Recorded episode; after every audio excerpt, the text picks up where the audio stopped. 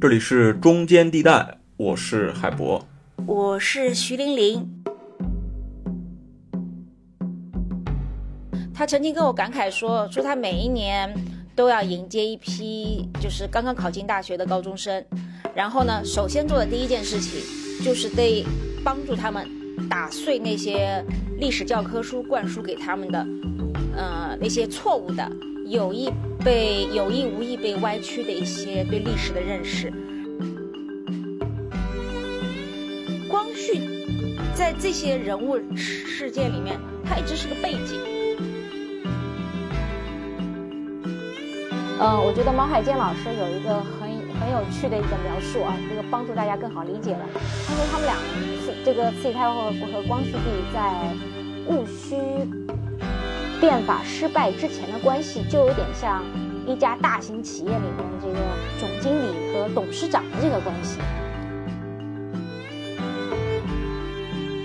那这期我们请来了一位记者朋友啊，南方人物周刊的记者徐琳琳老师。啊，去年徐老师出了一本新书，叫《光绪之死》。应该说，光绪之死应该也是晚清比较重要的一个悬案了啊。这一期咱们就来针对这个悬案来展开聊一聊。徐老师可以跟先跟大家打个招呼吧。好。我呢，只是这个做记者的，早年呢是做过经济报道、财经报道、文化思想，但近些年来主要是在做文化领域的，涉足的是思想文化和历史领域。具体到历史的话，主要是做思想史和政治史，然后呢，一般是从人物角度切入啊，大概就是这样一个情况。嗯，我注意到，其实您这几年写了很多这个历史人物啊，光绪之外还有张之洞啊、盛宣怀啊，这些都是晚清重臣了。包括还有最近哈，你我看你好像写了这个韦伯，包括你们杂志是怎么考虑去重新写这样的历史人物选题的呀？呃，是这样，呃，我们杂志呢是一本综合类的新闻杂志，然后最强项可能就是在公共文化领域。然后我们呢有一个宗旨，叫做重新打量每一个人物。那我我觉得到具体到这个历史领域或者说思想文化领域的话，呃，我的选择标准是一是那嗯就是那些影响历史走向，呃，包括影就是具体的说就影响到我们今天的那些历史人物，因着种种原因呢，他们的这个是非功过会。被遮蔽或者被歪曲，历史没有对他们进行一个比较公正客观的一个评价和对待，所以这是我选取人物的一个标准吧。嗯嗯，应该就是说，在大众认知层面是被这个遮蔽了，被甚至被这个丑化了，这样的角色你就会重新去开启它。呃，甚至是可能是被美化的。嗯嗯。呃，我想起我以前采访过一个。呃，我不不说他的具体名字了啊。OK，他是研究嗯近代中国，而且应该是现代中国是一个非常权威的一个学者。然后他跟我聊到，他曾经为一件事情，他觉得非常有趣，也非常无奈，就是因为他虽然是他这领域最权威的学者，但是他一直坚持给本科生上课的。他曾经跟我感慨说，说他每一年。都要迎接一批就是刚刚考进大学的高中生，然后呢，首先做的第一件事情就是得帮助他们打碎那些历史教科书灌输给他们的，呃，那些错误的、有意被有意无意被歪曲的一些对历史的认识，然后再慢慢带领引导他们读书、读史料。呃，帮助他们，让他们自己慢慢建构起对中国历史的一个基本的认识啊！我觉得这个事情，我差不多也是我这些年嗯一直从事这方面的领域的这个报道是也是一个认识吧。就是一方面，你你可以看到在那些专业领域深耕的那些严严肃学者，他们其实对历史的重构其实是做了已经做出非常大的成绩了。但另一方面，哈啊。但另一方面，普通的文化大众的对历史的认识还是停留在教科书上的，呃，所以想，我想我做的工作可能就是也是在这中间做一个桥梁吧，啊，对对对，那行，这一期咱们就可以打破一下教科书里跟清宫剧里面那些传统叙事了，我们来重建一下那段时期的真实历史。慈其实这个慈禧跟光绪都是晚清绕不开的人物，是什么样的机缘让你去去重写这个光绪帝呢？二零一八年呢是也是戊戌年吧，就是正好是戊戌变法一百二十周年。那中国传统的纪年是六十年一个甲子的，这个一百二十周年是非常关键的一个纪念日。然后呢？戊戌变法呢？呃，我想大家都都应该知道，是中国近代史上一个大事件。然后这过程中发生了很多故事，至今让很多中国人都为之感慨，尤其是中国知识分子啊，就是总是大家会说某一件事情如果怎么怎么样了，那也许我们今天就不怎么怎么样了啊。然后当时我们就商量，就是我们编辑部在商量怎么来纪念这个近代史上的大事件。我们当时是其实是把跟戊戌变法相关的一些很多人都做过了，比方说像康有为、梁启超、李鸿章，包括张之洞。对张之洞，我参与的，包括慈禧，我们都做过了。但是后来我们有个同事说，哎，好像我们从来就没有做过光绪帝，他到底是个什么样的人？他在这个变法里到底是个什么角色？好像从来就没有人关注过。呃，那这个事情就当时就也让也是让我感到。是一次触动，为什么呢？我我写了这么多历史人物，我关注过李鸿章，关注过嗯慈禧太后，我也关注过这个所有他们当时那些重大历史人物，但是光绪在这些人物事件里面，他一直是个背景。是，嗯，好像微不足道。对对对对对对，一个无处不在的背景。当然，慈禧太后也在这个背景上面啊，但是就是。总只要写到这些人，就会绕不开光绪。他到底他是个什么样的人，我们好像都忽视了。那事实上，就是光绪皇帝，也就是爱新觉罗载湉啊。当时他在经历了甲午战争，然后那个胶州湾的危机。那在他二十七岁的时候，是他开启了这场这场那个体制内的改革运动。他是这场改革运动的主持人。同时，也是这场失败的这个改革的结果的承担者，因为大家都知道，对百日维新失败以后，慈禧太后就发动了政变嘛，然后之后她就被软禁了十年，然后直到呃最后神秘的发病而死，然后和慈禧太后两个人间隔不到二十大概十来个小时吧，应该二十个小时左右相继而亡。所以这个事情本身是非常有、非常值得大家关注的，啊，那我就开始就是就转换我的聚焦点了。然后当开始关注这个光绪帝以后，我我过去读历史、写历史积累的很多史料就交织起来了，然后加上新阅读的一些史料，然后一个应该说是很丰富、也很立体。的一个人就凸显出来了，读的是很多，最后你也知道媒体上的这个篇幅很有限嘛，最后我就是嗯写了一个两千呃两万七千多字的报道吧，啊，然后当时这个报道推出来以后，呃，其实大概一两天内阅读量就达到了十几万。然后，尤其是有大段大段的这个读者留言，而且这些留言里面都是呈现大家对很多这些就是在历史里面困境中人的那种情感的共鸣啊，呃，所以当时也也我也很触动，因为大家都知道，就是读严肃的历史实际上是有门槛的啊。我们过往我们杂志做的这些历史人物，也嗯，我同事包括我写的，其实我们有写过很多历史人物，然后文本也很精彩。但是呢，因为有阅读门槛嘛，所以其实就是点击率它只能保持到大概两三万吧，好一点三四万。哦，啊，对。但是呢，做这个呢，其实主要还是为了得到知识界的这个认可，就是实际上是用来打品牌的，就品牌很响亮，但是可能普通的文化大众不是谁都有这样的知知识储备去阅读的，所以这件事情对我当时，嗯，还。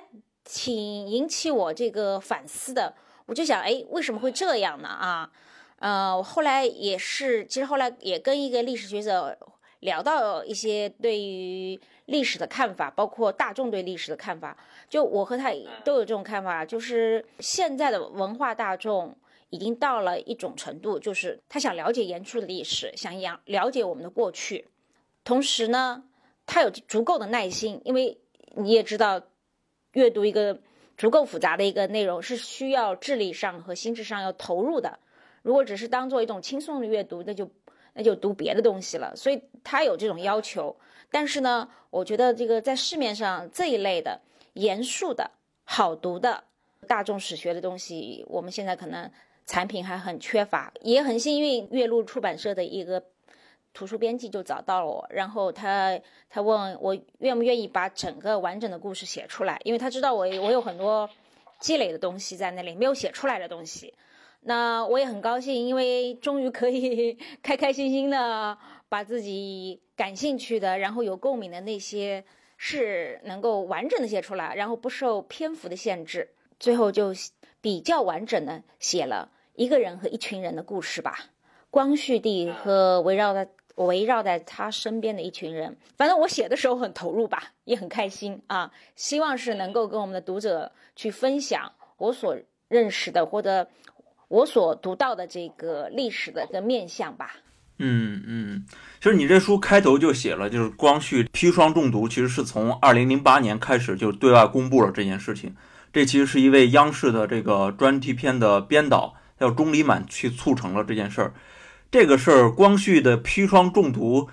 在当时就零八年那个节点，对于史学界有哪些影响呢？呃，因为看您这个书，我才知道啊，光绪原来是这个砒霜中毒。跟这个砒霜中毒这个事情是有关系的，之前我都不知道他是怎么死的。其实关于光绪帝的死，民间包括《野史外传》里面，其实一直是大家是一直一直是在关心的。然后呢，也都说被慈禧太后毒死，又说被袁世凯弄死，又被被那个宫里的某个太监弄死的。但就是对对对，只是一种猜想，就大家都在想象嘛，没有一个。没有拿到一个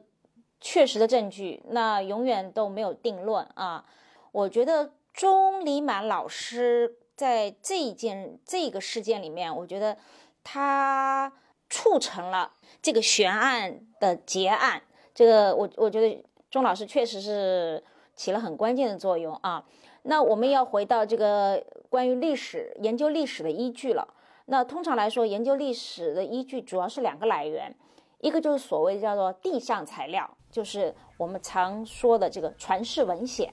包括史书，包括各种各样的史史料，对吧？嗯啊，私人书信啊之类的啊。还有一个就是所所谓叫地下材料，就是王国维所说的，那就是考古发现了。那是呃，钟老师呢，他在这件事件上呢，就是所所谓的这个我们说的这个砒霜中毒这个定案啊结案。那它实际上就是一种，就是考古考古发现嘛。那在这件事件里面呢，那个就是运用现代科技把这个这个事情给解答了。那钟老师呢，他的功劳呢，是因为钟老师是记者，就跟一般的书斋里学者不一样，他的思维比较活跃啊，然后社会人脉资源也比较广。那我想，钟老师可能最大的作用是牵头和整合了。各方的专业机构和人员吧，去共同去解决了这一个历史悬案。那包括他组织起来，一一方面是清西陵这个文物保管，就保管光绪帝的这个头发、骨骸、衣物的这些这这个文物机构。文物机构。对对对，还有一方呢，比方说是中国原子能科学院，他们运用呢对那种微量元素的检测能力，包括那个元素的衰竭，它能够测出时间，测出。微量、微含量啊，还有个就是，呃，公安部门的这个法医鉴定中心，法医，对，他们对毒物这些东西非常熟悉啊，知道哪些对对人体的这个含量怎么怎么样，他们有很精准的一套东西。那我想钟老师可能最大的功劳就是，他把这一帮专业机构都整合起来，共同一一起解决了这个历史的悬案吧，啊。我想，这个将来我就觉得，这个如果在中国历史学界的话，就是第一次有一个业外人士，因为他不是不 不是史学的学者，对吧？一个 业外人士的闯入，帮助历史学界解决了一个百百年的难题吧。我觉得这个可能在方法论上，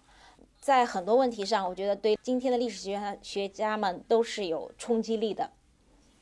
嗯嗯，好像这个砒霜中毒这个事实，是不是也得到了这个清史编纂委员会的一个认可呀？对的，呃，因为那个清史编纂委员会全称是国家清史编纂委员会嘛，呃，是由史学界公认公认的一批清史研究权威组成。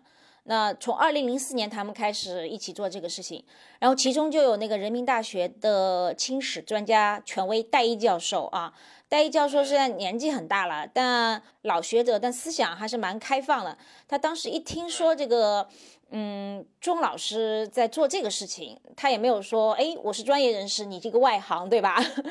他觉得，哎，这个方法很好，哎，我们想不到啊，既然你你有办法，那他当时也也是。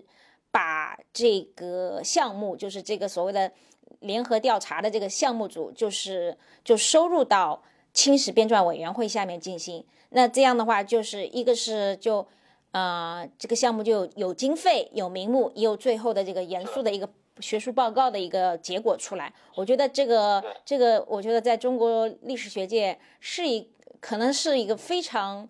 呃，非常有意义的一个一个事件吧。就我们将来。如何如何面对历史研究的问题啊？哎，但是我很好奇的就是，这个事实似乎是没有写入教科书的，是吧？呃，因为你知道那个历史教科书通常要滞后比较晚嘛，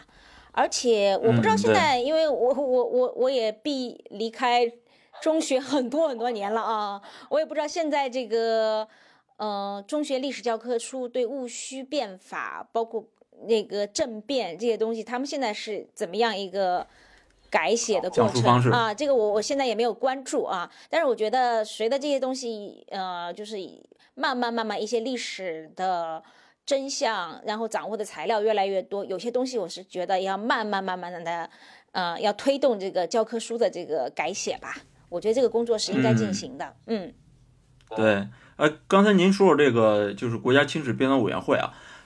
那我国为什么会要在这个时候去编清史呢？因为我查了一下，其实明史、宋史都都没有这个所谓国家委员会来去重新去编撰的。这个清史为什么要去重新编一本新的清史呢？这个有一个很特殊的原原因。海波，你这边对这个中中国的历史书写有一个有有所了解啊？就是在中国官方修史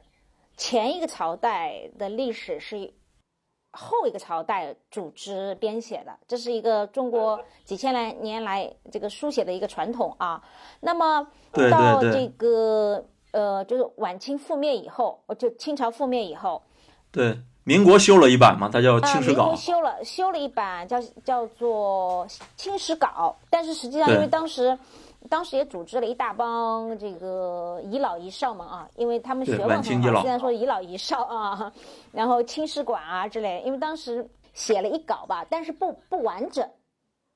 不完整，因为当时后来那个民国嘛，也也国事动荡啊，就后来就没有完整的编撰，但是也完成了那个啊一部分。那所谓的清史，就是它是清史稿是不完整的。然后民呃中华民国又过于短暂，对吧？后来就那个了。那可能也也是出于这些原因吧，就是清史没有得到完整的书写。那国家清史编撰委员会他们嗯，国家可能会觉得我们有这个责任，要要对这个对对清宫档案进行整理呀，写出一个相对来说比较权威的一个官方史吧，可能是有这种考虑。嗯，哦。明白。那其实民国修了一版是清史稿，那我们现在又重修这个清史，好像我我查了一下，是在这个最终的审稿阶段了，已经。呃，对，呃，现在要快结案了吗？因为我当时采访的老师还都说，他们他们也谈到了一些编撰中的一些呃一些问，可能他们有一些看法和问题吧。啊，我觉得因为清史非常特殊，它跟我们现在过于近。那史料新的史料会大量的出现，其实，呃，清史是比较难写的，我我觉得是比较难写的啊。也许你今天所掌握的 对某一个事件，忽然又有个新的材料出来啊，那那还是需要不断的，就是我们不断的还原历史啊，重建构历史啊，这个是需要需要花出很多的心血和气力的啊，可能也要不断的修正，嗯。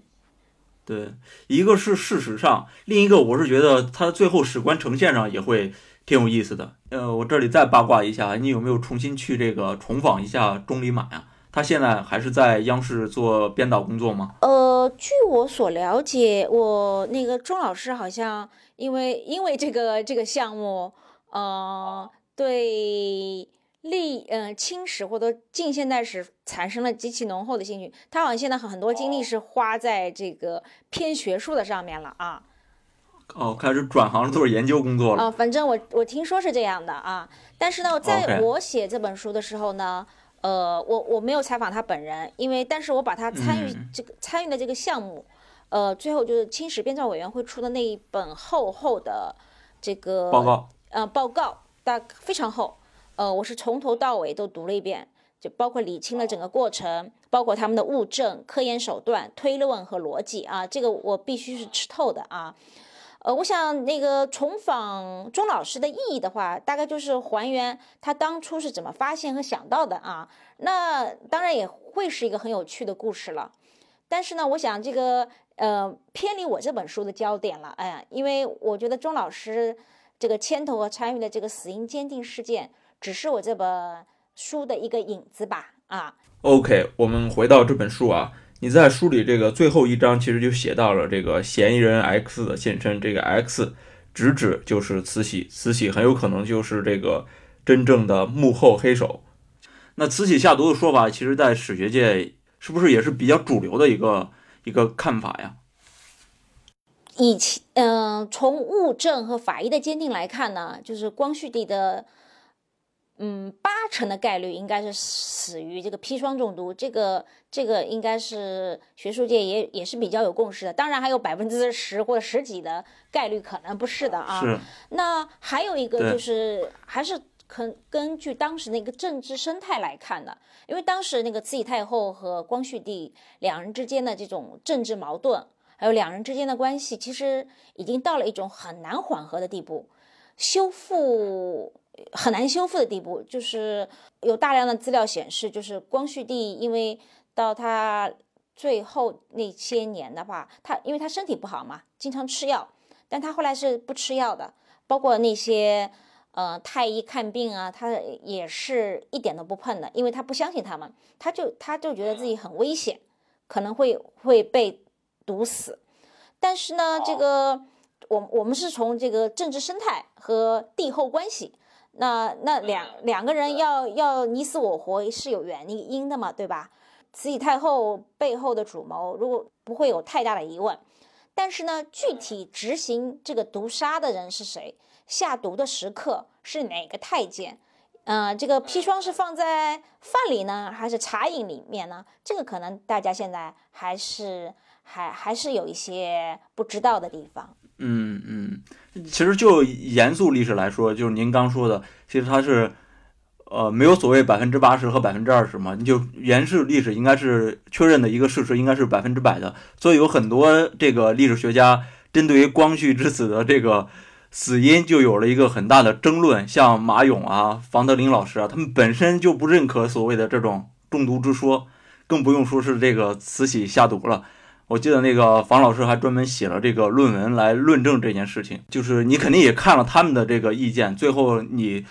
是怎么选取这些材料的呢？呃，我看过房老师的文章，呃，包括房老师之前讲，嗯，关于这个戊戌变法晚清的那个，对对，呃，他的很多论文，那个我都是看过的。但是呢，我得我得实话实说，他那篇就是讲讲那个就是反驳的那个啊，就反驳毒杀那个事情。嗯，那个文章在逻辑上至少没有完全没有把我说服吧？啊，我我是从这个角度讲。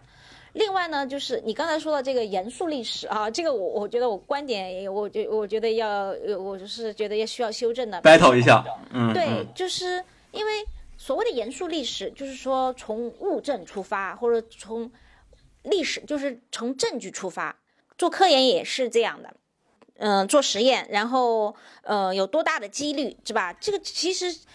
你说出反而说出你是几成的，没有排除的，反而反而是一种严肃的对待历史的方法啊，因为我们都没办法回到过去，我们只能根据过去留下的东西来还原，来还原当时发生了什么事情。那严谨的人说，根据我现在得到的这些证据，我我能够推论出当时的事发生了什么什么事情。但你说我百分之百的，那你就得怀疑这个这个人到底靠不靠谱啊？差不多我，我的观点是这样的，嗯嗯。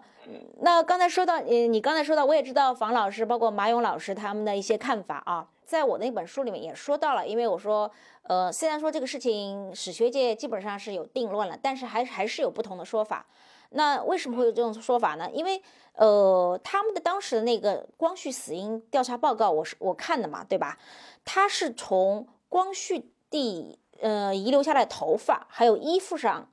测出那种高浓度的、足以致命的那个昆，就是那个砒霜的化合物的这个含量来啊，呃，但是他在他头发的这个切片里面并没有找到，就是这个是，就是说是急性中毒，不是一个慢性中毒，就是这个是可以推论出来。那当嗯，根据那个推论，他是认为是尸体腐烂以后，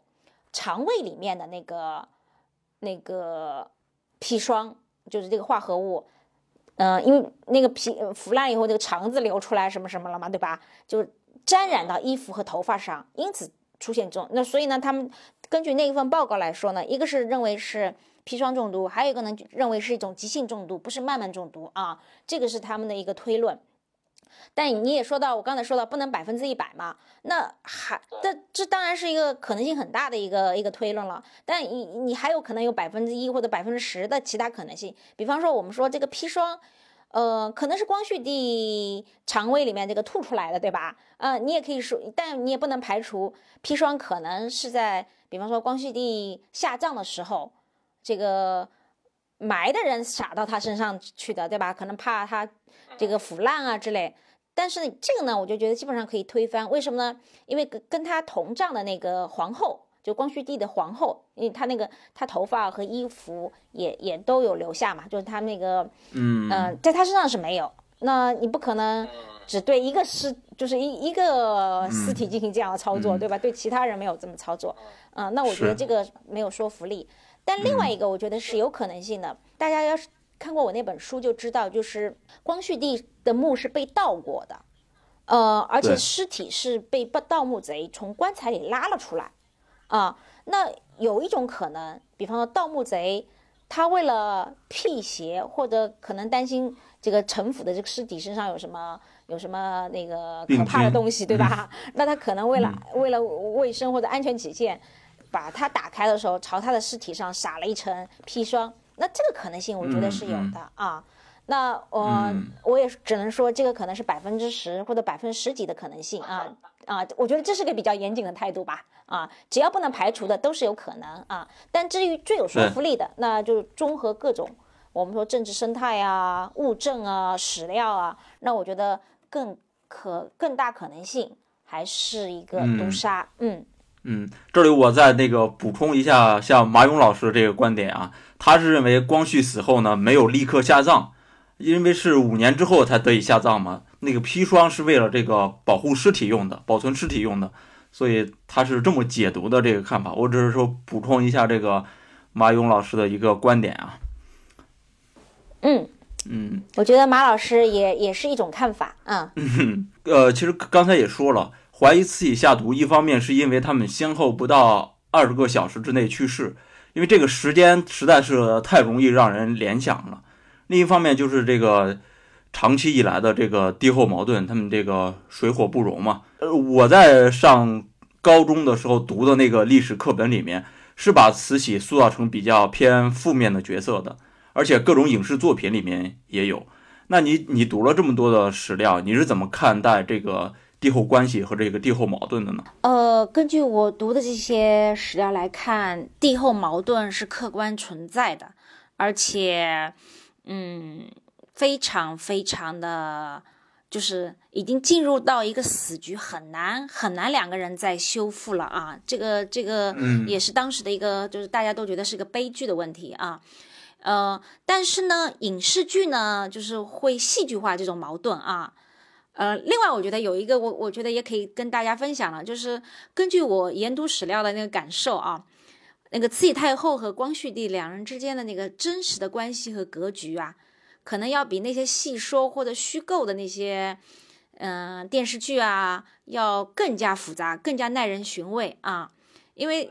一般的那种电视剧，我觉得把慈禧太后。描写的都很扁平化，呃，实际上就是一个腹黑形象嘛。对对对，其实慈禧太后是个非常复杂的人啊，呃，一方面那个有她很冷酷的一面，而且性烈如火，就是任何人有，因为她是在残酷的政治斗争里面生存下来的嘛，所以她对政敌、对威胁到她的人，她是斩草除根的，非常非常狠的一个女性。但同时，她还有她。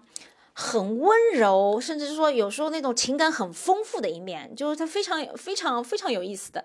呃，我举一个例子啊，就是我我可以说这个真实里真实比戏说和野史更精彩的事情。呃，大家都知道，就是戊戌变法失败以后，就是那个慈禧太后囚禁了光绪帝嘛，然后大家都说，哎，慈禧太后如何如何虐待，嗯，光绪皇帝，比方说说不给他吃饭，饿饭，对吧？这种事情啊。啊，就你看到这些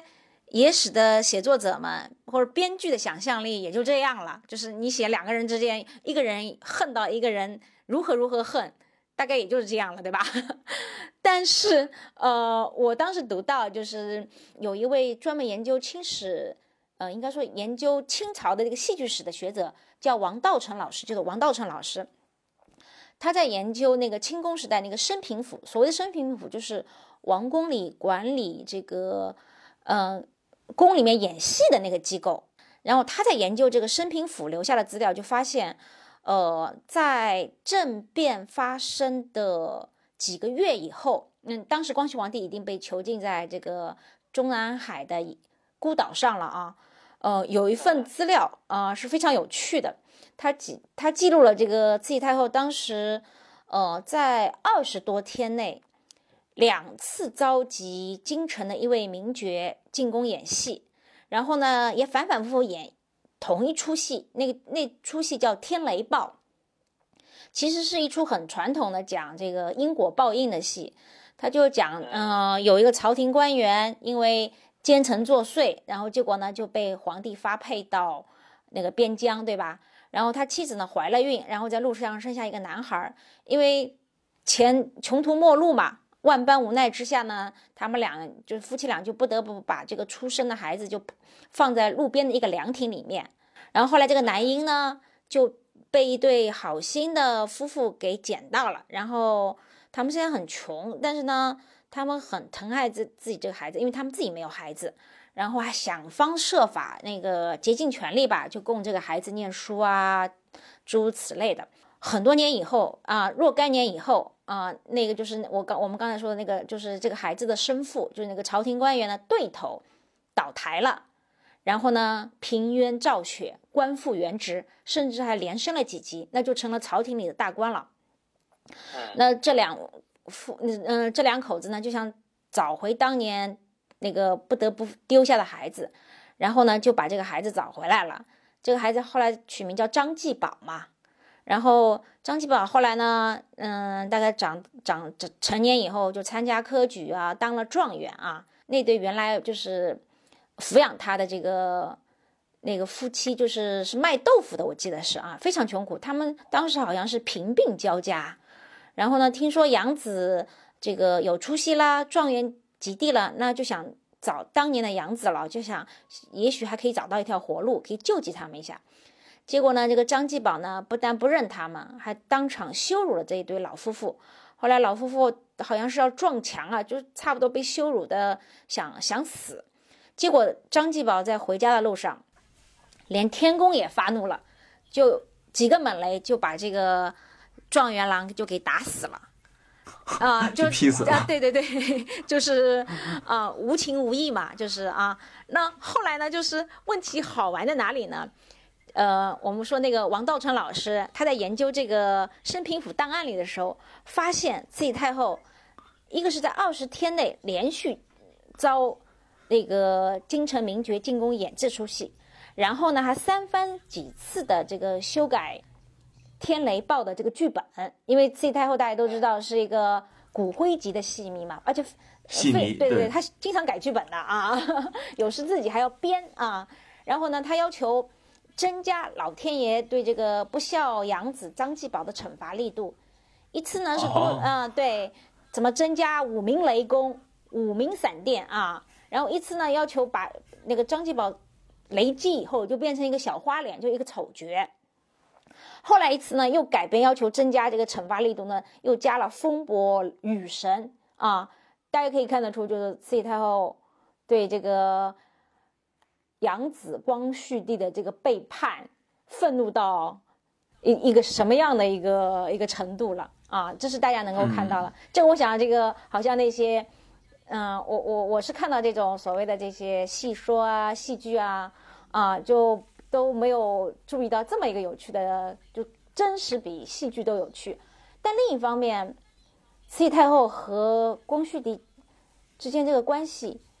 极为复杂，就是你可以看到他的愤怒啊，就是愤恨。但他们俩，光绪帝是跟着慈禧太后长大的，然后两人实际从对血血脉上说，呃，慈禧是光绪的姨妈嘛，啊，如果从他那个父亲那个角色来说，又是神母，就是他是跟他从小长大的，这个感情其实还是有的，那种爱恨交织，又害又怕又敬的这种心态。因为那个庚子大乱以后，就是八国联军入侵北京城，那慈禧太后携这个光绪帝啊、后妃还有宫中贵妇就一路出逃嘛，因为出来的非常狼狈，兵荒马乱的，就一路上就挨饿挨饥，又怕被人家认出来，就是直到呃，直到后来到了，呃，让我想，好像是山西哎那边他才有一个小官来接驾。那当时就是慈禧太后说：“你这边呃鸡蛋有没有？”然后后来那个小官呢就真找来几个鸡蛋，然后慈禧太后自己吃了吃了大概两三个，然后把剩下的全部给了光绪帝。就是你看到就是在兵荒马乱的时候，就是那种生死的时候，人这这种温情的片段有时候还是有的啊。是，就是他后来跟这个屈弘基回忆的时候，不也是就是把好多他跟光绪之间这种温馨的片段都给说出来了吗？对，就是说，你就是可以看到人性的复杂嘛，人和人之间的，就是他有那种不共戴天，但也有那种就是又爱又恨，然后包括光绪帝早年跟慈禧太后关系比还是很好的时候，也不叫很好，就正常的时候，慈光绪对慈禧太后的那种感情也是又敬又怕，就是这么一种，就是人和人之间是其实是非常复杂的啊。但是呢，这个呃，我我还是要指出的，就是说，呃，虽然在庚子大乱以后，呃，无论是对外政治需要，还是为了稳定政治大局的需要，两人关系至少对外是有所缓和的。因为慈禧太后就不再就是一以，她不是当当时打算废了光绪帝，扶持另一个就是大阿哥嘛啊，对但是经过这庚子大乱以后，她把那个大阿哥给赶了出去，包括大阿哥的父子，因为他他们是祸首啊，呃，然后呢，但是呢，她还是把光绪帝看得死死的，慈禧太后啊，不让他跟外界有接触，防备之心一直也没有松懈下来。呃，当然有我，我觉得这里面是有私人感情的，但慈禧太后，你首先还是要认识她，她是个女人，她可能也是个母亲，也也是个姨母、姨姨妈，对吧？但是你首先要想到，她是个政治家，她更多的这种还是要考虑到，为了，因为当那个经过庚子大乱以后，为了大局考虑，就是整的一个政治局势的稳定，所以他不能让光绪帝就这么废掉，他还是要把它摆在那里面的。但是呢，还是处于软禁状态啊，所以到最后，他要去慈禧太后自己去世的时候，呃，他要把光绪帝毒死的话，其实逻辑上、情感上，包括政治上，这个都其实是能够理得顺的啊。嗯嗯，这个逻辑是存在的。对，是说得通的，是嗯、是是很合理的啊。呃，不过呢，我我我需要指出一点，就是说这种光绪和慈禧太后他们俩之间的这种关系的恶化，无法化解的这种恩怨啊。一个呢是跟慈禧太后自己的个性有关，因为她是政治斗争里面出世出来的嘛，存活下来的啊，所以呢，她她对敌手一直是都政治对手一直是不留情面的，下狠手。嗯，狠，他那狠劲才能成就他后来的这么多是是非非。那另一方面就是说，呃，他们俩之间这种恶化无法化解，很大程度上，哦，是康有为造成的。嗯，是他的推波助澜、煽风点火，甚至就是虚用虚假伪造了很多东西，呃，才造成两个人这种之间就没有办法和解。对，这个是也是当时很多当事人的一些共识吧。嗯，是这个他们母子关系的恶化很重要的一个原因，就来自于康梁在。这个戊戌变法之后流亡海外，然后他们在报纸上就是各种书写啊，接受外媒的采访啊，因为他们是作为当时的这个流亡者或者是持不同政见者，在国外还是很受这个外国媒体欢迎的。其实这个随着康有为这个人的史料的越来越多，对他的认识其实也是越来越清晰的。这个人还是很喜欢吹牛的这么一个人吧。另另外一个方面就是你在这个书里也提到。其实那个台湾学者黄章健其实有一个大胆的猜测，就是其实康在海外不断的发表这种言论，其实是有点这个诛心之论了，就是他让这个慈禧跟光绪的关系是无法这个复合的，导致了这样的一个恶果吧？你觉得康有为是一个怎么样的人呢？哦，我觉得光那我觉得康有为是一个非常有意思的人，当然因为。因为这个，我我在写这个书里面，因为对里面很多人投入了这个，也是理解的同情和同情的理解嘛。呃，我必须得说，因为他他是这个很多造成了很多人的这个呃悲剧命运的这个，应该是源头 源头吧，我应该这么说。所以呢，我我我是觉得他他是他是有很多不可推卸的责任的啊。另外呢。嗯，我我我们也必须说，就是作为一个，就你可以说是造假者嘛，啊，然后呢，考虑问题如此的幼稚，甚至有时你会怀疑他的他的政治品格是怎么样的，因为大量的造假啊，这个不顾别人的死活，有时候会觉得他不顾别人的死活啊，甚至他号称他一直很效忠的这个光绪帝，他是我有点把他往死里面推的这种味道啊，然后。呃，我我我我我就部分认同黄老师的，就是他好像真的就因为有当时就有很多人劝这个康有为嘛，就说哎，皇帝现在被关在那里，你大量的发布这些东西啊，你你想过这个那个慈禧太后吗？然后对皇帝的下就光绪帝的下场会造成他什么样的结果吗？但他好像置若罔闻啊，所以我 我觉得。黄老师的这个猜想是有说服力的。另外一个就是，嗯，因为早年康有为在日本的时候，其实跟孙中山是有所，嗯，交集，有所交集。甚至我我我我说个调侃的话啊，就是可能用用词用的，就是我们可以说他们就有过勾搭啊，就是啊，就是政治上其实是尝试过合作的，那就是很让人怀疑。这个他到底康有为对光绪帝是不是政治立场是什么样的？呃，至少他是不是忠诚的啊？这个这个是这，我觉得黄老师这个诛心之论是有有一定的说服力的。当然，我们还是要回到这个康有为到底是个什么样的人？呃，我看他写的这些东西，包括他刚才你说的，就像他说他吹的牛啊之类，你你觉得这个人，嗯，怎么说呢？超级自信，他真的就是我们开玩笑，就是说他真的是认为自己就是天选之人，就天选之人啊，神选之子。他就觉得那个中国，因为当时那个天朝已经衰弱到那那种地步，然后去这么多这个外国瓜分嘛，他就是认为他就是改变中国命运的那个天选之子啊。至于怎么能实现他这个改变？中国命运的这个过程啊，是可能光绪帝只是他的一个，光绪皇帝真的可能只是他的一个，我也说个诛心之论，只是他的一个实现他政治雄心的一个工具吧。可我也是，嗯，我我也会说这样主心论，嗯，因为显然，不管你说他政治不成熟好啊，或者什么合理的显合理的认识的话，他应该认识到他那些所作所为对光绪帝的生死是没有没有任何好处的。嗯。嗯嗯，我刚才说他是吹牛啊，但其实吹牛不止，他应该是造假，他是一个那个造假成性的人嘛。比如说在公车上书里面，康的表现其实是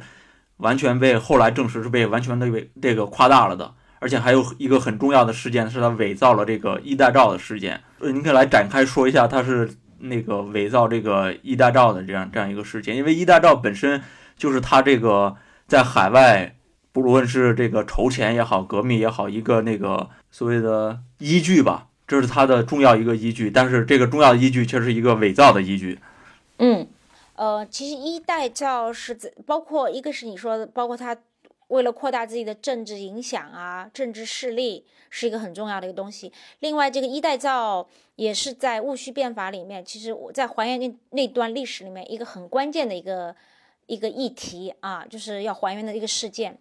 那说到一代诏呢，主要是这样，因为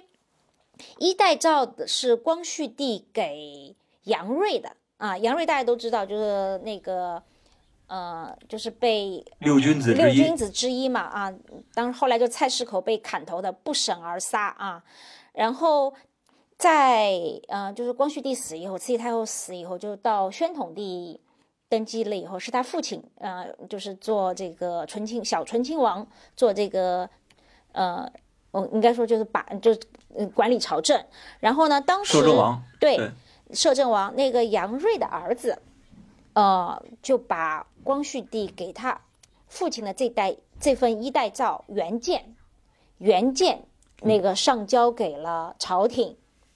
因为他也觉得这个是一个重大的一个一个一个一个历史证据嘛，也是想为他父亲平反。其实呢，当时嗯，当时那些史官很把这个事，因为其实这个是也是为光绪帝平反的一个重要的证据啊。因为从那个这里一代要要说清楚几件事情。一个就是，呃，根据这份杨锐提供的原件，其实后来那个梁启超后来也承认了，就是就是康有为的大弟子嘛，嗯，他也承认，呃，这份原件是真的，然后他们在外面搞的那个是假的啊，他后来也承认了啊，这个是有他他自己，因为相对来说梁启超还还算要比他老实，比他那个老师康有为要诚实一些啊。嗯嗯，关于这个一代诏有有几点重要的，一个就是这个一代诏是给杨锐的，并不是给康有为的啊。这这个内容康有为造假了，因为他说是康有为托付给他，就那个不是那个光绪帝托付给他的，这是一个。还有呢，在这份一代诏里呢，那个光绪帝说了这么一一个事情，一一个内容他说到呢，说呃，因为变法，他说一现在变法到这个地步了。他和他和慈禧太后呢，他说自己一心想改变这个国家积弱的问题，然后呢，想就是就是大那个动作更猛烈一些嘛，把那些呃老旧昏庸的这些官员们，就是那种保守派的官员们辞退，让那些年轻的，然后有维新思想的，又能有能力的这些官员们，就是那些年轻官员们提拔上去。但是呢，他说。那个说太后不认同他，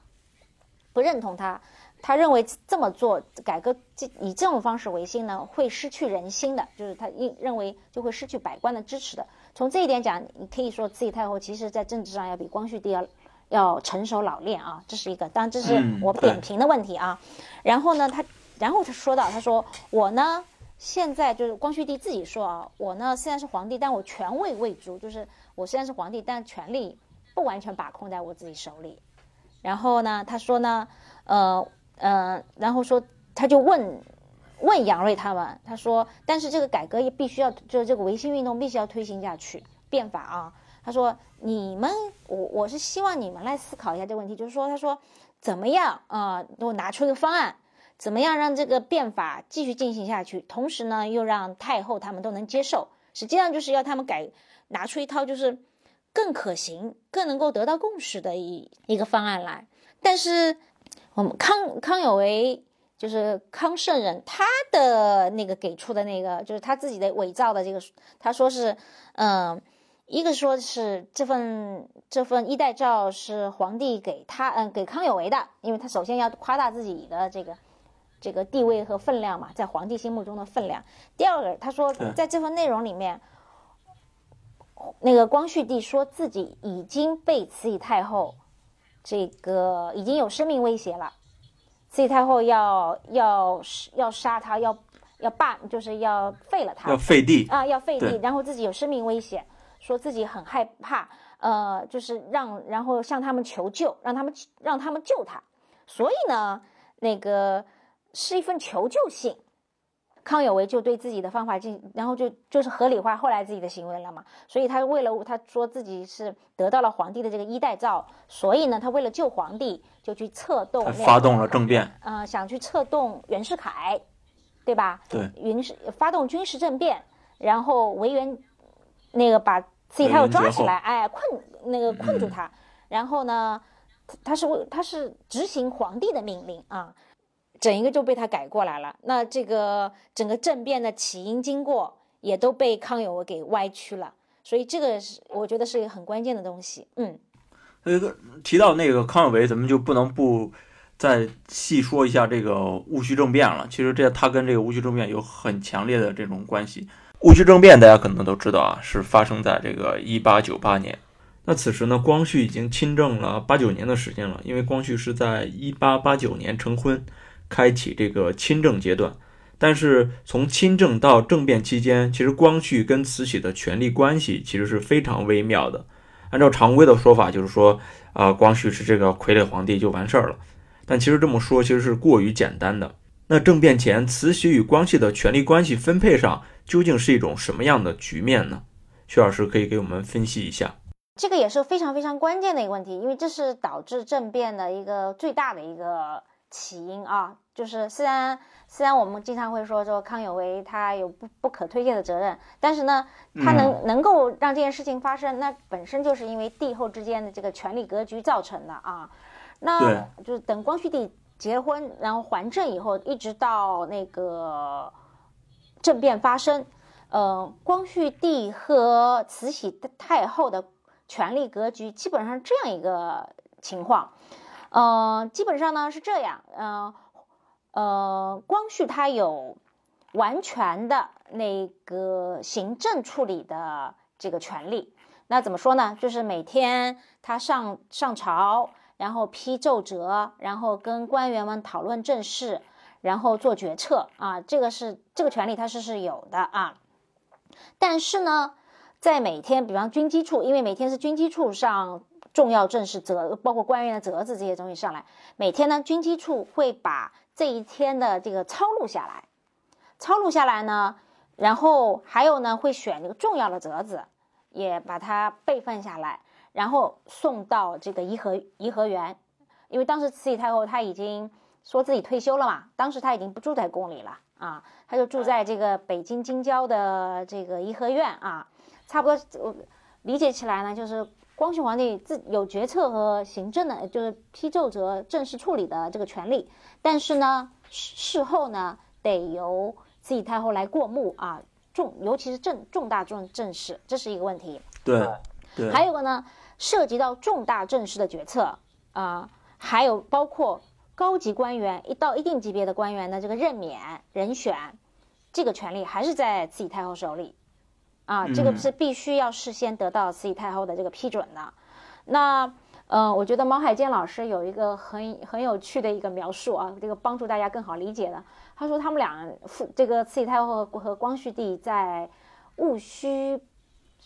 变法失败之前的关系就有点像一家大型企业里面这个总经理和董事长的这个关系，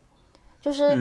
董事嗯总经理他有这个行政处理这管理的这个职责，然后呢，但是他必须要向董事长那个报告，哎负责。然后呢，朝廷大臣就相当于这个大企业里面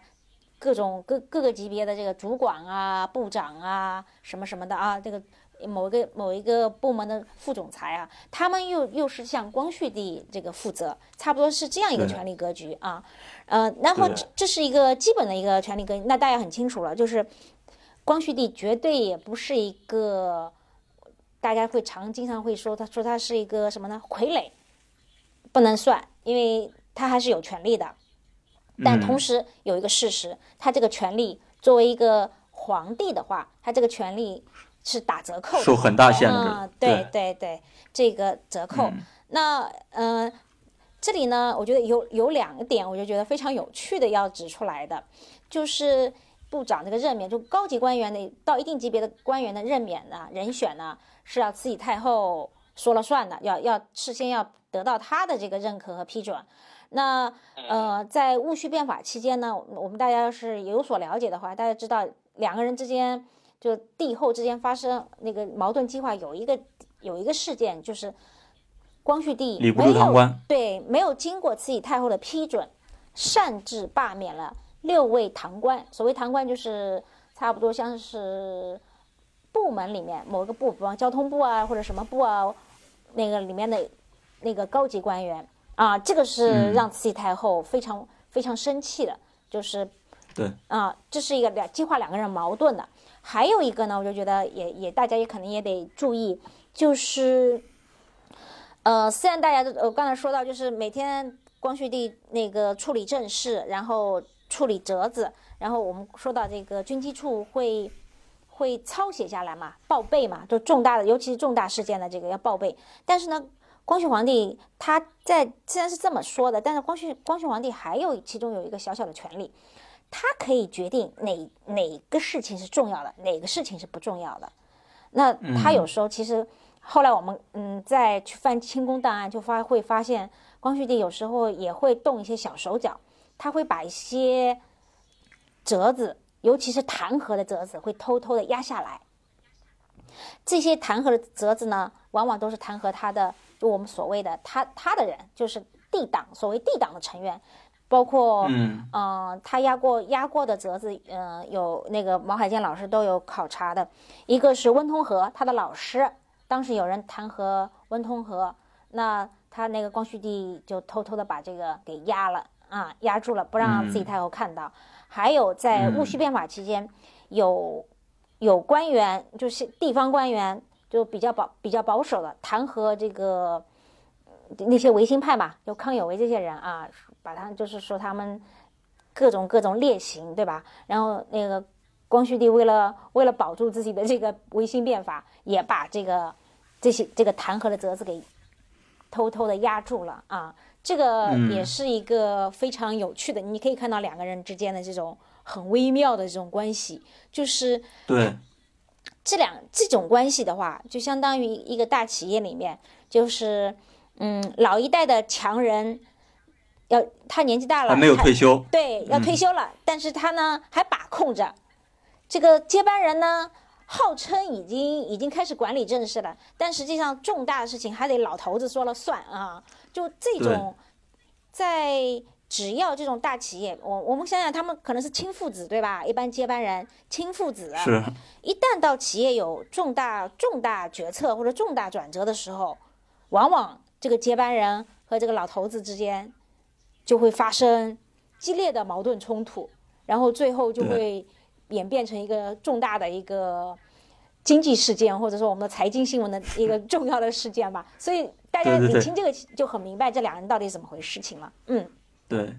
其实就是在整个呃戊戌政变之前，光绪跟慈禧的权力结构是一个二元的关系，它没法形成一个就是一元关系。虽然是慈禧到了这个颐和园，他们但是光他跟光绪之间是两个中心的，相当于颐和园是一个中心，紫禁城是一个中心，这个帝党跟后党由此也就形成了。光绪这边可能是围着一群这个改革派的年轻人，那慈禧这边可能就围着一帮老臣。那两者之间肯定是互相不对付的。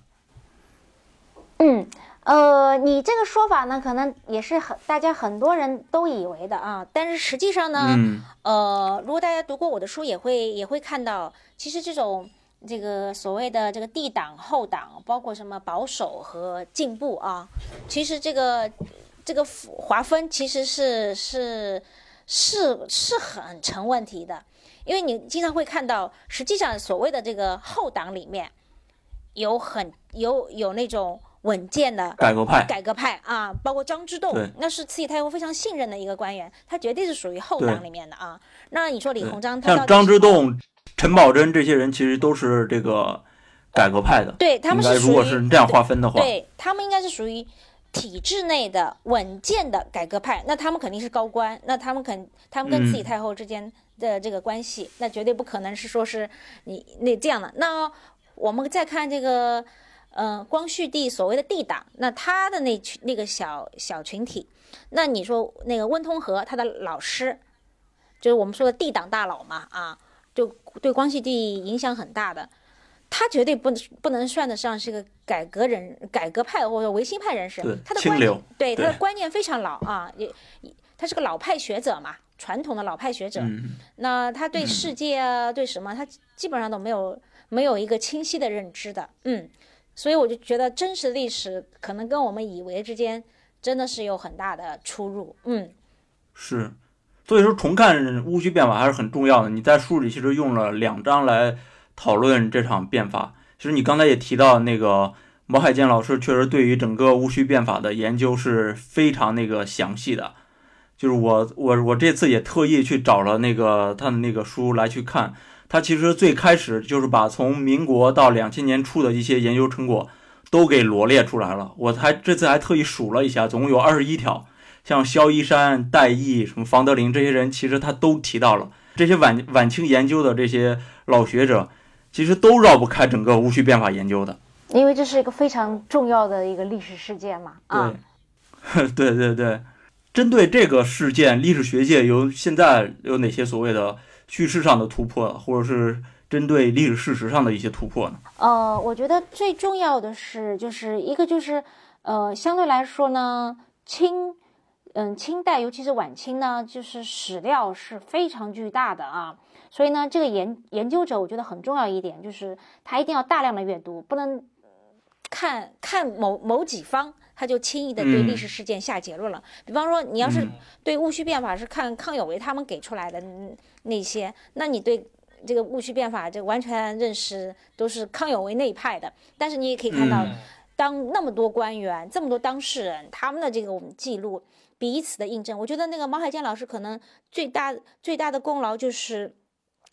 对史实的一个重建吧，梳理和重建，因为它都是根据第一手的，我觉得这个很关键。那至于说对历史事件的这个评价，或者说我们什么，那是建立在他的基础上。所以毛老师是做了一个就是史实的那个辨析吧，我觉得这个这个是一个最基础性的工作啊。对对对，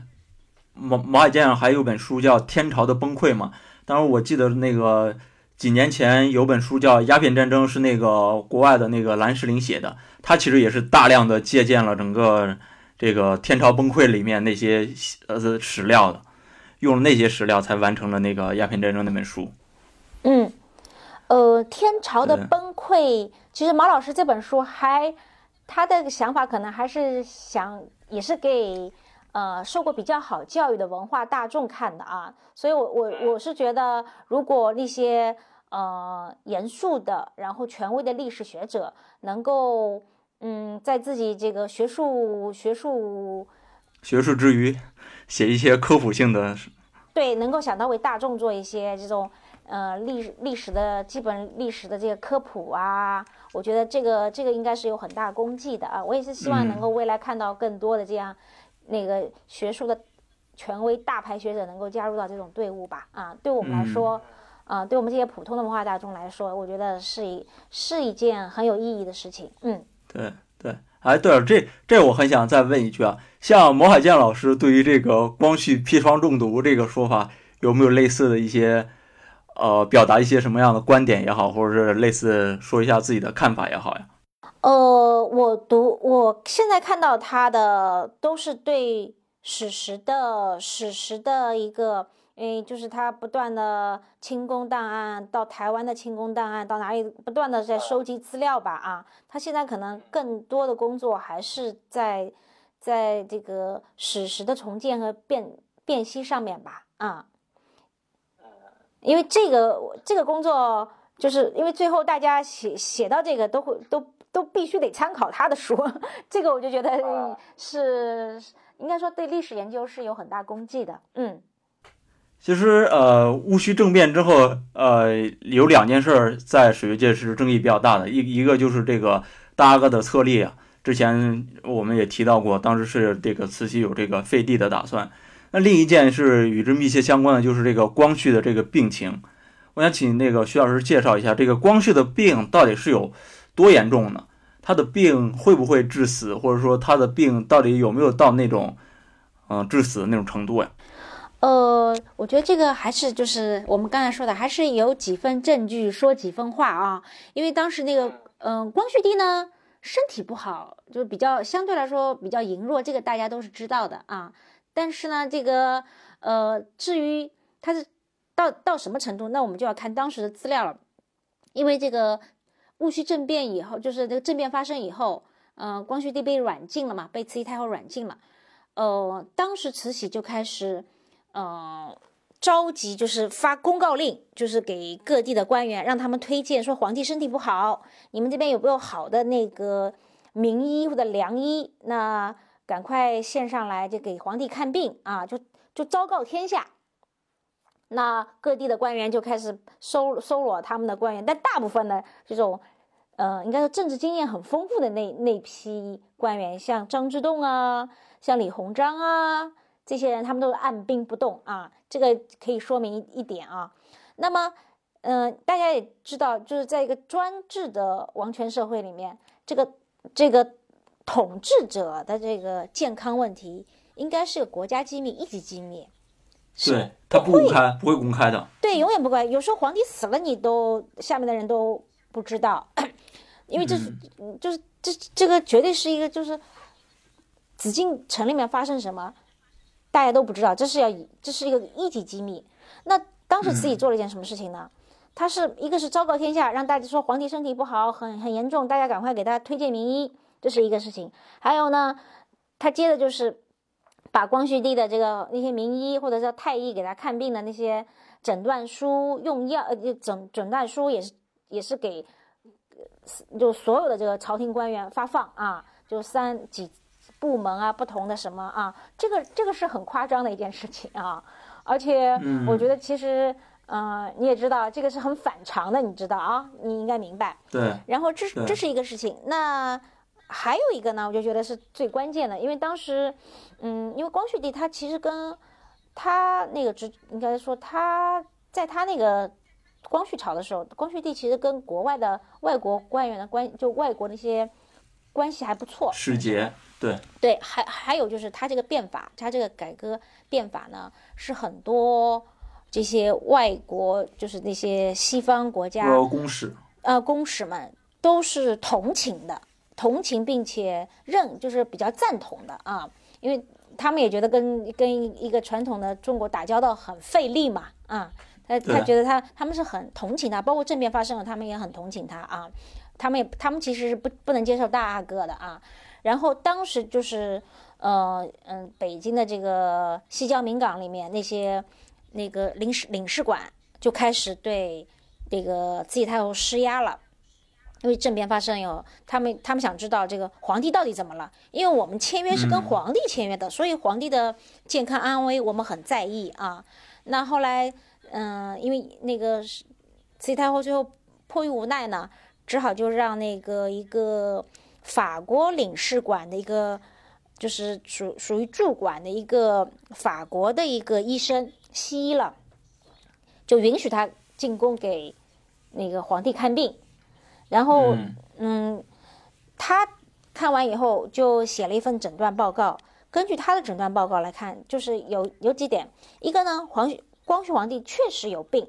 嗯，大概是肾不太好啊。然后呢，但是呢，肾病，呃，肾病，嗯，估计是慢性肾病啊。但是呢，嗯，这个病呢，并不严重，就是治也不至于死，就是说也也不影响他。这个履行皇帝就是皇帝的这个公务职能啊，就是不至于要说什么说他病入膏肓了，因为根据那个慈禧太后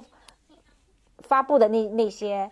就皇帝什么已已经是病入膏肓了，哪里都有病啊。但跟他那那个西医的那个法国医生得出来结论就是诊断报告就是他有肾病，然后呢，呃，要需要加强运动、加强营养，要什么喝牛奶啊，然后吃嗯吃什么药啊？他是他是写了一个书的啊，不影，总之不影响他履行作为皇帝的职能。所以呢，从这个上面看，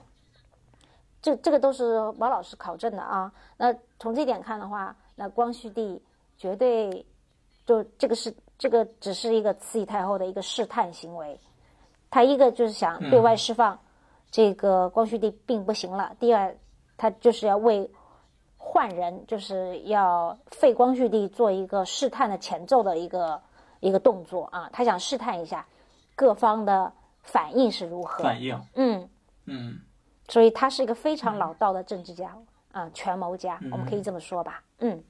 嗯嗯。哎，我其实还还看过一个，就马勇老师的说法，呃，他认为这个光绪就是属于这个正常死亡。而且是长期受这个肺结核呀，或者是心脏呀、肾肾病啊这些慢性病的那个侵扰，它导致整个这个免疫力下降，然后心肺衰竭而死。不知道你怎么看？呃，针对光绪正常死亡的这种历史说法呢？呃，我根据我读的史料呢，那个总之这个呃庚子大乱以后，尤其是那个庚子大乱，这是一个国家，因为它国国家大难啊。还有个呢，珍妃死，得知故珍妃死这两件事情，对光绪帝的身心摧残是非常非常严重的啊。呃，但是他到底是被毒杀的还是正常死亡啊？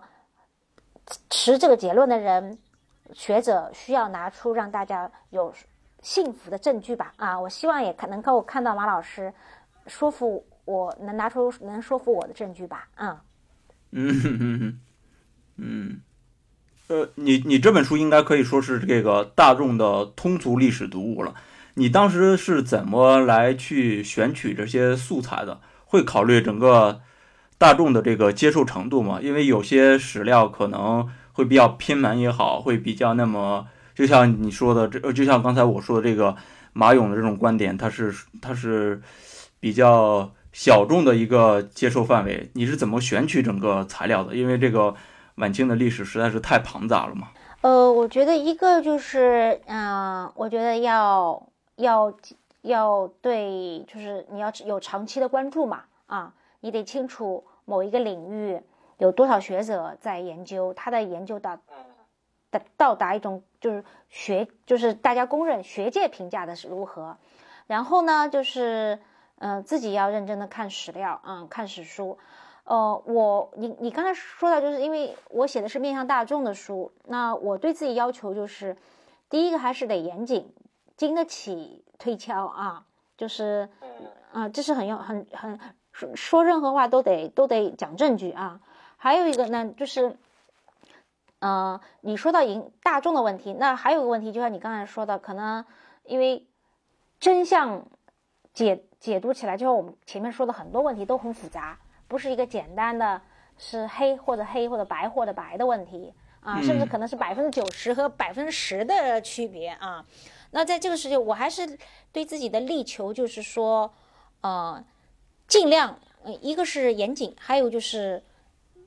尽量把复杂的东西啊，用清晰的方式，不简化的方式，把这个历史的复杂性呈现给读者吧啊。然后呢，尽量在这个过程中让这个历史写的好读、好看啊！这这是这是我的一个写作的对自己的一个要求吧。嗯嗯嗯，其实其实现在有一个比较多的趋势，就是大家都在谈这个不同的史观与不同的历史的叙述方式。像晚清历史，大部分之前都会放在一种革命史观或者是屈辱史观的历史里面来讲。现在可能有更多的这种叙事方式出现了，你怎么看待这种不同的呃历史叙述方式的出现呢？不，我我我可能不是特别清楚你你说的这种不同啊，具体指什么？因为这里面好像有很多的范畴啊。那以以我对这个学术史的理解，或者说近现代这个学术史的理解的话，呃，如果说在这个呃。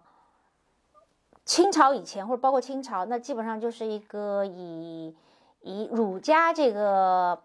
价值观为体系的一个历史家啊。那那那是一套中国几千年这个历史史观呢。那从民国开始，包括到四九年，那可能就是一个革命的一个叙述方式，因为那个国民党他们也有套他们的革命的叙事方式啊。那四九年以后，就是你你所说的这个革命革命的史观，或者说我们说是，呃，比方说，嗯，说到慈禧太后，那就是腐败的，对吧？说到那个清朝的统治者，就是腐败的、落后的啊，腐朽的啊。然后这是一个啊，那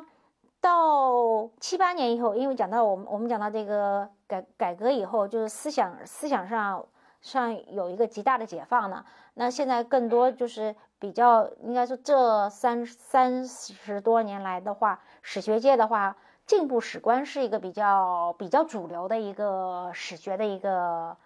呃，就像你说的史学的一个观点啊，或者一套体系啊。那我觉得每一套体系，不管它嗯是什么的，对我来说啊，对我一个历史的爱好者，或者说甚至是一个历史的以非虚构的方式来追求追求认识真实的历史，那我觉得最主要的，首先还是要还是要明确历史事实是什么啊，在我们还原尽尽可能还原历史本来面目的基础上，把这这一步做完了，第二步再是考虑。对历史或历史事件或者历史实人物的评价吧，啊，这个我觉得是两个层次的问题啊。先把第一步做好了啊，然后我们再来做第二步。第二，我觉得有不同的立场，那是很很很正常的事情啊，也是一个很好的事情啊。其实我就呃听出来，您其实是不太呃在意各种各样的这个历史叙述方式的，或者是历史叙事方式的。这种不同的历史叙事方式，可能是一种。价值判断，你还是更看重的是一个事实的判断，更多的看事实的东西。我可以这么理解吧，因为历史一定是个叙事，如果从后现代史学的话，一定是个叙事，所以会有那个那句著名的话，就是一切历史都是当代史嘛，啊，一定是写的那个人呢，他一定有自己的立场和视角啊。当然，我我还是强调，第一步还是要还原历史事实，然后第二步你怎么组织和编写啊？那是一定一定隐藏在你的你的价值判断里面的。嗯。那我们我们来看一下慈禧太后，那这么就影响光帝光绪帝生死的这么一个重要的影响中国历史的这么一个重要的人物，那这么一个政治家，那怎么看待他呢？那呃，如果说传统的这个中国传统的史学。那就刚才说到嘛，儒家的三纲五常嘛，还有就是家天下的这个道德、政治道德伦理。那慈禧太后肯定是后宫干政、扰乱纲常的一个典型啊。那在这套叙事里面，慈禧太后一定是个很负面的角色，甚至她还把那个合具有合法性的这个皇帝给弄死了。那这个这个这个角色一定是非常非常负面的。那如果放在革命史观里面，就是四九年这个革命史观里面，那么我们要强调三座大山，要强调推翻这个什么封建的，对吧？这一套，那慈禧太后就变成一个落后的、腐朽的，这个就是也是一个历史的一个丑角，对吧？嗯，那是一个。那我们说到这个七九年之后，一一套那个就是现代，就是以现代化的一个近现代化。这个角度来看待近现代史，那我们会说，到底怎么该评价慈禧太后呢？她到底对中国的这个现代化是个是个主是个绊脚石，还是一个推进者？那我们还是要回回到历史的事实去看。你可以看到，一方面，晚清出现过一个叫同光中兴的，我想我们在这个对在历史教科书上会说那是。晚清的最后一次回光返照啊，因为那那那几十年，这个一个是国内就是太平天国运动镇压掉了，然后跟国外的关系也缓和了，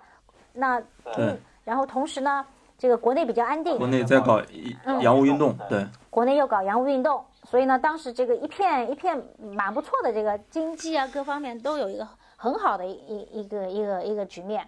那嗯，同光。两朝，慈禧太后都是最那个最高权力的掌握者，那这这这那个洋务运动背后，那一定是要得到慈禧太后的认可的，是她重用了李鸿章他们啊，所以她对这个中国的这个现代化，慈禧太后应该说她是有功劳的，有很大的功劳，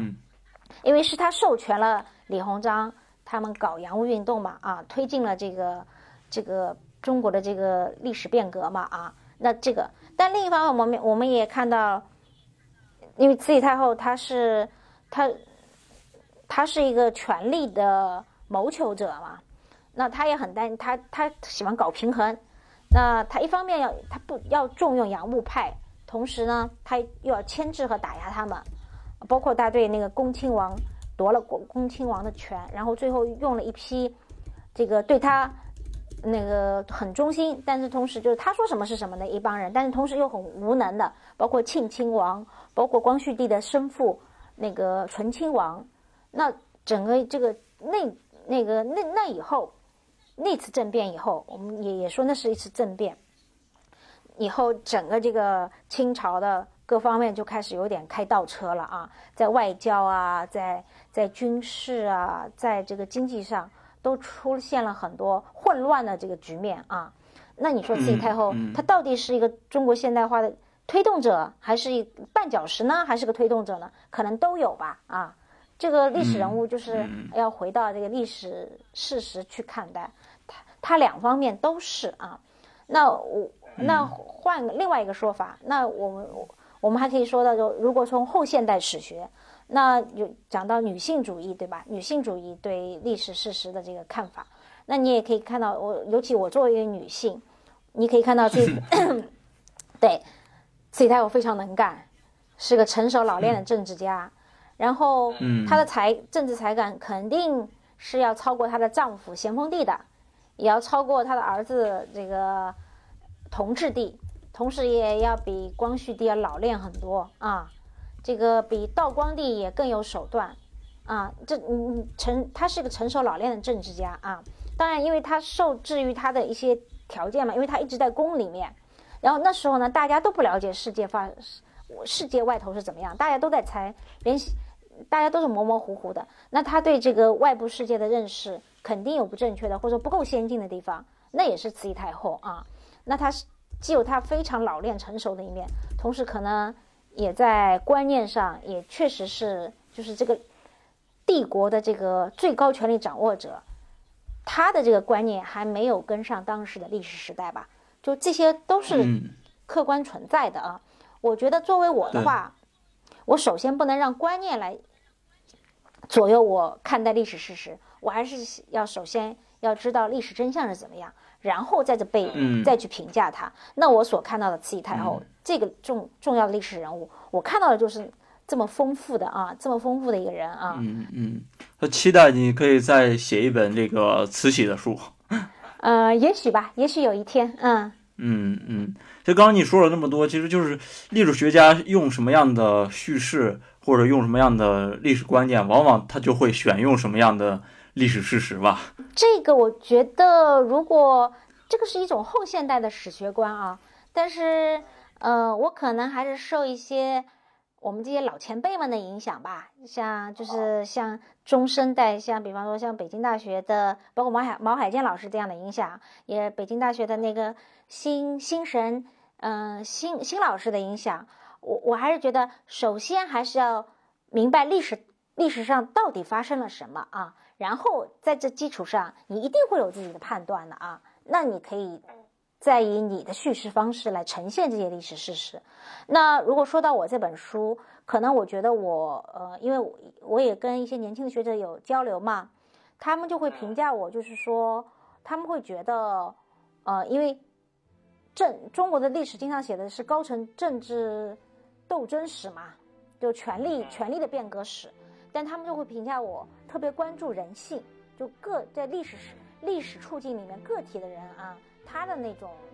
左右他的这种种种的力量啊，就是对个体的人非常关注。那可能这可能就是我的一个比较个人化的一个。